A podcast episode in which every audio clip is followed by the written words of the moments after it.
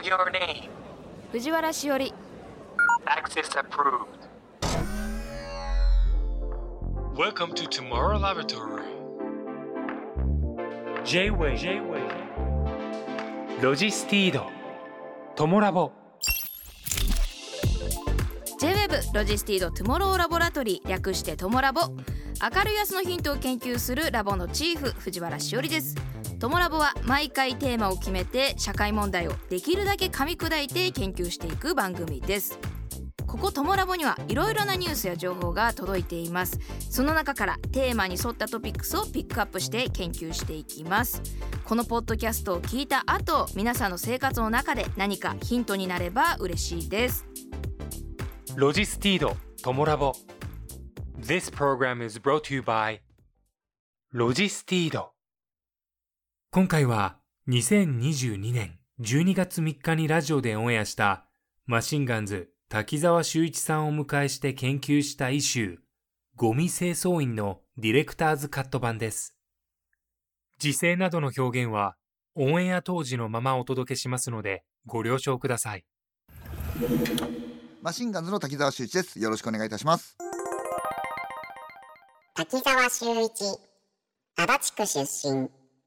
2007年と2008年、M1 グランプリ準決勝に進出したお笑いコンビ、マシンガンズのツッコミ担当。10年前、友人のつてでゴミ収集会社に就職。現在は肉体労働をしながらたまに漫才をするゴミ清掃員芸人として活躍している。2020年10月、環境省のサステナビリティ広報大使に任命。このゴミは収集できません。ゴミ清掃員の日常などゴミに関する本を上司。生活や仕事に役立つゴミの意見交換を行うクラウドファンディングによるオンラインコミュニティは滝沢ゴミクラブ。また、ツイッター、ハッシュタグ、ゴミ清掃員の日常でも発信を続けている。ゴミ清掃員、ゴミ収集員というお仕事。ゴミ収集運搬業を行っている会社に入るか自治体に直接採用されます。家庭や店会社から出されたゴミを集め処理施設まで運ぶ仕事。23人の作業員でチームになりゴミ収集車に乗って担当地域を回りながらゴミを集め収集車がいっぱいになると処理施設へ行ってゴミを排出する。集めたゴミの分別や収集車をきれいにする洗車も行う。ゴミが出ない日はない私たちの暮らしにとってなくてはならない仕事。早朝から仕事も苦にならない。早起きへっちゃら力。匂いや汚れに接するからこそ自分自身や周囲をきれいに保つ清潔第一力が大切です。ゴミ清掃員の一日は早く朝は5時起き。ところでゴミ清掃員はお酒を飲んではいけません。アルコールのチェックがあり少しでもアルコール反応があると働けないのです。さて清掃作業に関してですが清掃車から降りるとまず手袋を装着してゴミをつかみ清掃車に放り込みます。これだけでもゴミを収集する作業はなかなかの運動量なのです。清掃車にゴミ袋をパンパンに詰めたら一日の仕事って終わりのイメージありませんか？仕事がハードな分午前中に終わって夕方前には帰れると僕は勝手なイメージで思っていました。実は清掃車をゴミでパンパンにする作業を1日6回やっています。ちなみに1回の回収はだいたい50分から1時間かかります。清掃車がいっぱいになると清掃工場というところに行って回収したゴミをゴミピットと呼ばれる大きなゴミ置き場に置いて現場に戻って続きをやるのです。清掃車1台で900個のゴミ袋が入ると言われていて重さにすると2トン。小柄なアジアゾウのメスと同じ重さのゴミを回収します。それを6回繰り返すから1日におよそ5400個。10トンから12トンくらいの重さのゴミを清掃車1台で回収するのです。僕はこのゴミ清掃員という仕事にプライドを持っています。だってゴミを回収する人がいなかったらどうなるでしょう？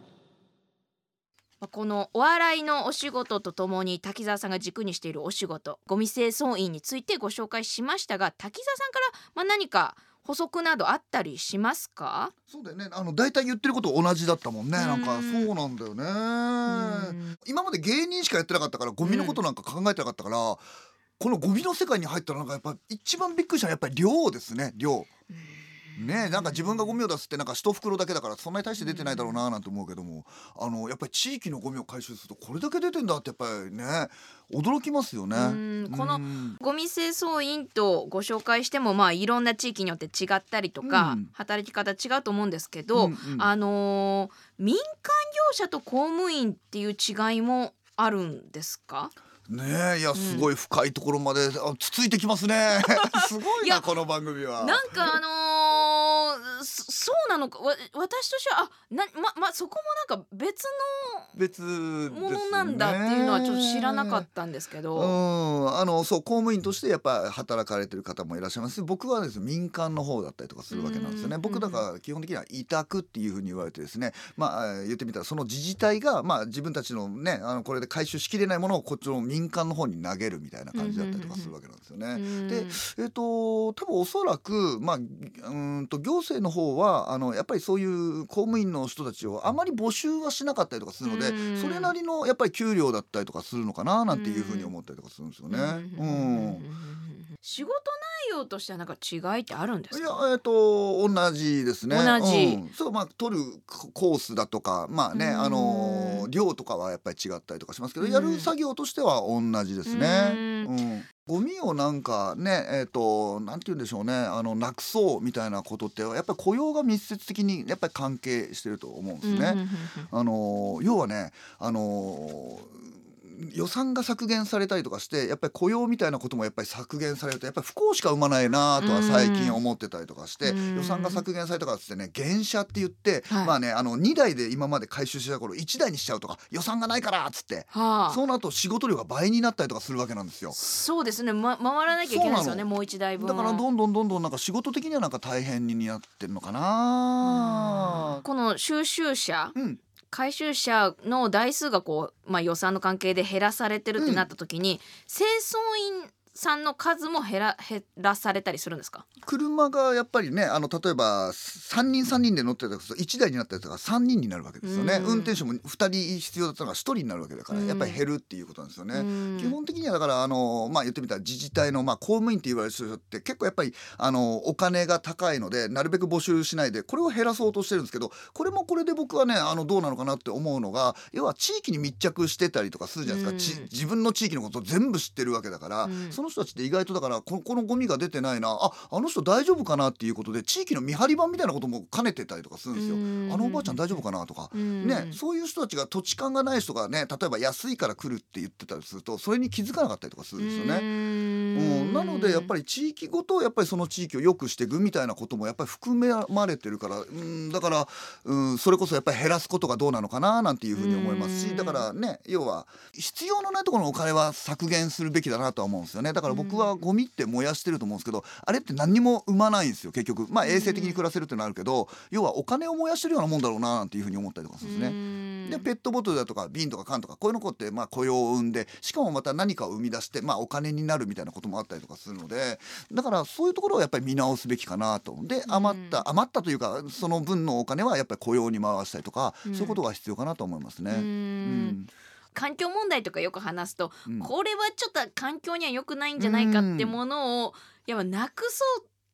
ていう方向にまあ安易に話がなっちゃいますけど、うんうんなくしたら不幸になる人が出てくるわけですよね。生活に困る人が。ね。だからやっぱ環境問題を話すときにやっぱ先ほど滝沢さん言われたように、そっちをちゃんとケアしそうそうそう。でやっていかないとだから進まないですよね。形を変えてっていうことは大事なことだとは思うんですよね。だから僕はだからゴミ清掃員もちろん今誇り持ってるけどもゴミ清掃員自体に誇りを持ってるんじゃなくて、うん。仕事に対して誇りを持ってるわけだから、うん。あの例えばまあゴミを減らしたら例えばもううゴミ清掃員ってもう仕事になんねえだろうとかってなんか結構つっついてくる人がいるんですけどいやそうじゃなくてゴミが減ったなら別にリサイクル屋さんになればいいじゃないですか僕。うんうん形を変えてまたその仕事を一生懸命やればいいわけですから、うん。でもみんな全体的にまあだから環境にいいことだとかそういうことはまあ進めていくべきだろうなとは僕は思うんですよね。うん。うんうんうんうんうん。ここからはゴミ清掃員の視点からゴミのことを研究していきましょう、COP27 で注目。福岡メソッドエジプトで開催先月20日に閉幕した国連気候変動枠組条約第27回締約国会議では COP27 では、えーアフリカのゴミ問題がクローズアップ。そこで注目されたのは日本初の技術福岡メソッドでした。二酸化炭素の25倍の温室効果ガスが温室効果があるとされるメタンの排出削減に向けて西村環境大臣は開発途上国での導入を進めている日本のゴミ処分場の技術福岡メソッドを紹介しました。アフリカでは現在管理型処分場への埋め立てやリサイクルなどにより適切に処理されている廃棄物は全体の1割未満とされています。自然発生的にできた集積場に野積みされるケースも多くこの集積場がメタンの発生源とも指摘されています。メタンは強力な温室効果ガスで去年の COP26 では2030年までに2020年と比較して30%の削減を目指す国際的な枠組みが発足しています。世界のメタン排出量のおよそ2割は廃棄物由来とされ今回の COP27 の議長国であるエジプトはメタンの削減に向けて2050年までにアフリカのゴミの50%以上を適正に処理する枠組みを提案したものです。ということなんですけれども、うん滝沢さんこの福岡メソッドご存知でしたか？ねあのよく聞きます。あのみんないろいろなお偉いさんがあの、うんうん。視察によく行ってますね。あ福岡メソッドの。メソッドどんなものかなんて言って。うんまあ最終処分場のまあそういうねまあ形式だったりとかするんですけれども、はいはいはい。あのーそうなんです。これってやっぱりねあのちゃんとゴミってなんかね燃や出したら燃やしてもうそれで終わりみたいなことじゃなくて、ちゃんと最後までなんか管理をしなきゃいけなかったりとかするわけなんですよね。ねこれってなんか面白いのがゴミを維持するみたいな考え方でゴミってもう燃やしたらもうそれでお金がかかんないだろうってっていうふうに思われるかもしれないですけど、うん。あの要はですね例えば東京都の最終処分場があったりとかしてそこって雨降るじゃん。雨。はいそうするとさあのその灰を通したところがさ、うん。もう下に染みてってさもちろんこれは海に出ないようにはしてんだけど、うん。これがすごくあの、まあ、有害な、まあねえー液体になってしまったりとかするのその雨が。そうなってくるとそれをそのまんま下水に流せなかったりとかするのね。なのできれいにしてから、あのまあ、そういう下水のところに流したりとかするんだけど、うん。それがだから年間で25億円かかんのよ。かかるなすごいんだよ。だからもうだからあるだけでお金ってのはかかるんだよね。だからこれがどんどんどんどん増えれば増えるほどやっぱりねあの処理しなきゃいけないお水ってのは増えてったりとかするからうん。やっぱり基本的にはゴミっていうのはやっぱりねあの必要最低限っていうところのところをまあだ出さないのはなかなか難しいからね。ううん。んそういうところはやっぱりなんかみんな知っていただけたら嬉しいなと思いますね。ゴミはもう捨てた時点からお金かかるんだ。お金かかるんだよねこれ。みんなが出したゴミではあるんだけどね。なのでみんなで減らしていくっていうのはまあ大切かなと思いますね。はあ。ね、こういう最終処分場がなかったらでもそれこそもう本当にゴミで溢れ返るからね日本ってね。いやちょっとこの、まあ、福岡メソッドとはっていうところなんですけれども、えっとまあ日本は焼却炉の数が世界一。位うん、っていうこともまあ知らなかったんですけれどもそれでまあ焼却率も世界ダントツ1位うん。なんですね。まあこれは日本は国土が小さいことから一度ゴミを燃やして最小限の大きさにしてから埋め立てる必要があるため、世界全体で見て焼却率の数値が高いそうなんですね。うん。でまああのまあそのメタンガスだったり硫化水素がこうまあゴミから埋め立てる時に発生してしまうのを解決するのがこの福岡メソッドみたいね。で、まあ海外にもまあ導入されているということなんですけど、うん、まあこういう技術も頑張りながらゴミと向き合ってんだなと思って、ねうん。うん。いやだから僕さっきなんか批判みたいな感じで言ってたんですけどそういうことでもなくてやっぱりこれってやっぱり素晴らしい技術だったりとかするわけなんですね。でやっぱりこういうふうにちゃんとゴミを管理してるっていうのはやっぱり世界でもまあ珍しい方ではあったりとかするんだよね。だからまあ発展途上国とかだうん。とやっぱりゴミをただ積んでるだけとか。う。ですよね。あとはまあ言ってみたら谷の中に投げるとか。川川が流れてるからそこに投げ込めばねそのまんま目の前からなくなるから。っていう処理の仕方が結構多い中やっぱりちゃんとまあ集めてね、えーまあ燃やしてこういうふうにまあ埋め立て地に埋めるみたいなことだったりとかするんですけど、要はゴミ清掃車自体が走ってなかったりとかするわけですからね。だからこのシステム自体はやっぱりもう構築されたものはやっぱりすごいですよね。でやっぱりもともとそれがあったのはやっぱり戦後みたいなことでもう川のあたり全部ゴミだらけになってねちょっとまあ病気みたいなのも流行したっていうこともあったりとかするからまあ衛生的な暮らしには絶対必要なことなんですよね。明るい安のヒントを研究しているここトモラボ。今夜の一周はゴミ清掃員。フェローとしてゴミ清掃員芸人のマシンガンズ滝沢秀一さんをお迎えしていますがここからもゴミ清掃員の視点でゴミのこと考えてみましょう。滝沢さんの本「すごいゴミの話。ゴミ清掃員10年間やってみた」から一部抜粋編集してご紹介します。みんなに質問。結局ゴミって一体何だと思いますか？いらないもの？家にあると邪魔なもの？そうですよね。自分にとって必要ないから捨てるのですよね。正解といえば正解ですがでも僕の考えるゴミの正体を最後に聞いてください。僕は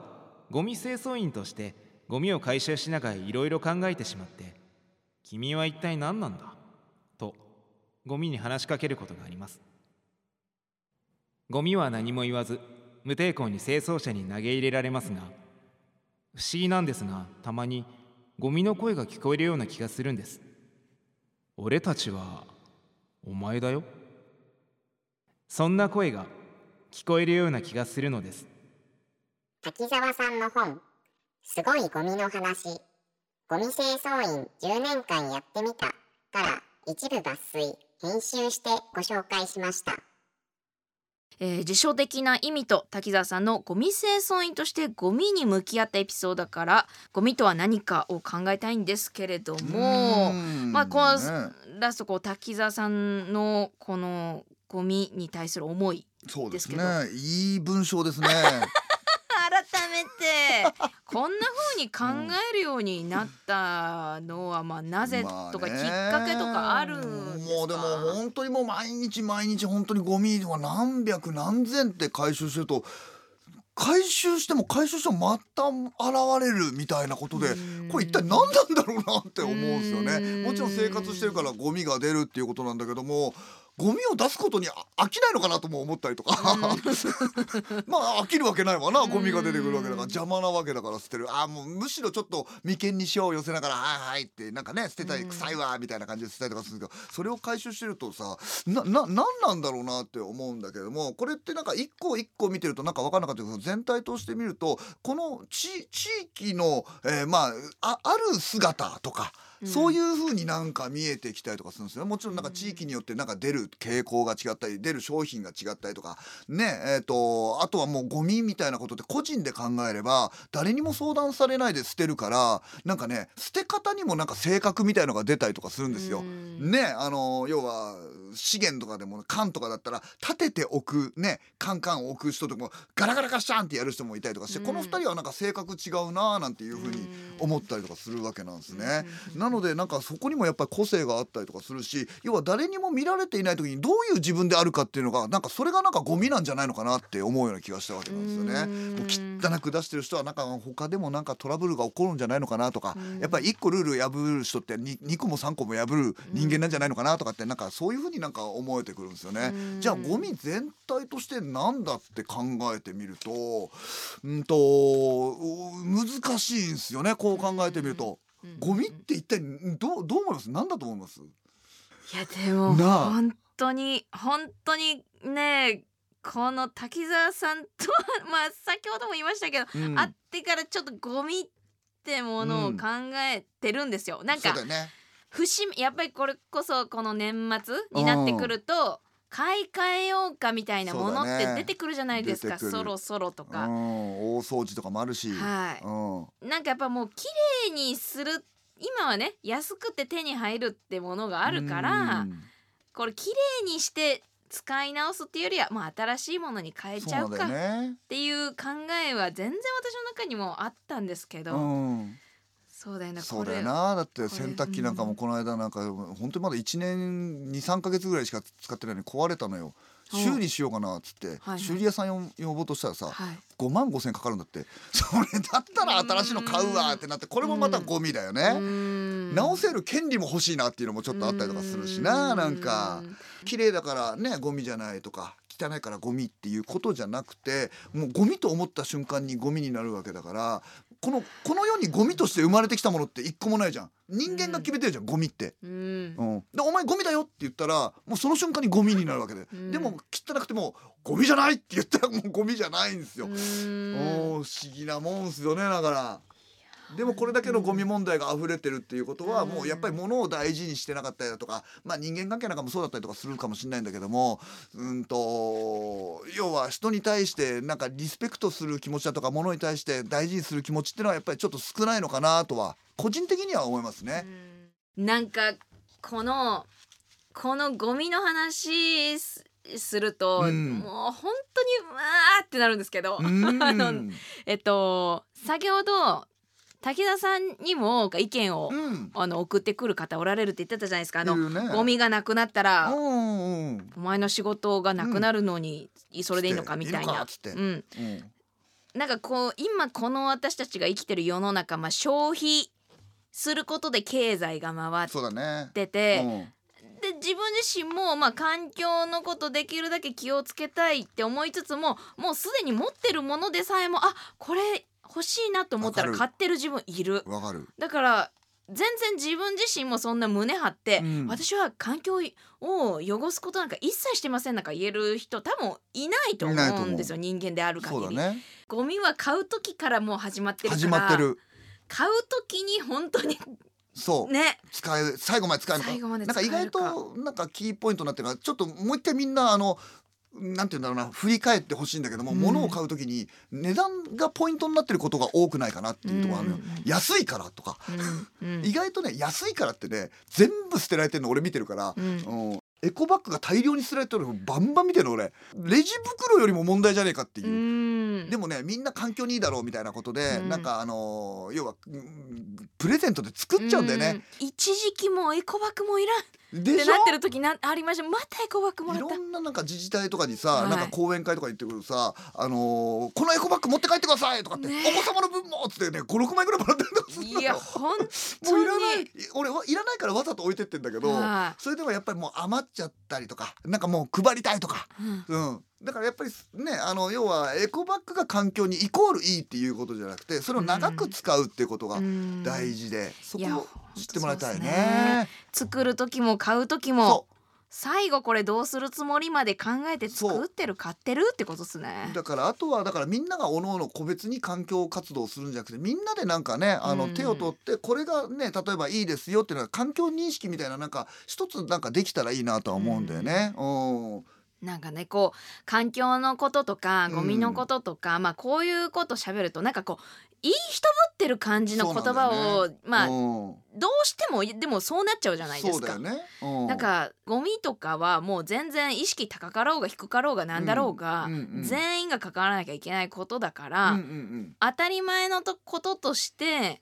みんなが普通にそういうことをうんうん。喋るとか、なんかうんうん意識を持ってたらいいなと思うんですけどね。かっこつけるとかじゃなく。確かに、ね、だから5年後とかん。10年後とかに今 SDGs とかやってるから、まあ若い子とかって意外と当たり前のように牛乳とかもう前から取るようになってたりとかするのよ。うん。それでお「どうしたの?」って言ったら学校で教わったって言うから、うん。やっぱりこういうなんか教育みたいのって5年後10年後に聞いてくるんだろうななんていうふうに思ったりとかしてだからこれを聞いてる人とかでもやっぱり若い子とかいたらあのやっぱ大人になって自分がやっぱり社会出るとなったりとかしたらあそうだあの時こういうこと言ってたよなっていう人がなんかちょっとでも広がれば、ううんんいいななんていうふうに思いますね。そうですね、うん。まあ根気よくというかそうそうそう。ここでちょっとだけエネルギーを変えてまあね、うん。みんなで欲しい未来に向かっていくっていうのは大事かなと思いますね。ということで今日も、えっと、ゴミ清掃員のお仕事の話やゴミにまつわるトピックスから明るい明日のヒントを探ってきましたがリスナーメンバーの皆さん今日のお話からヒントや気づきあったでしょうか？フェローとしてゴミ清掃員芸人そして環境省のサステナビリティ広報大使のマシンガンズ滝沢修一さんをお迎えしました。滝沢さんありがとうございました。どうもありがとうございました。ロジスティードトモラボ。This program was brought to you by ロジスティード。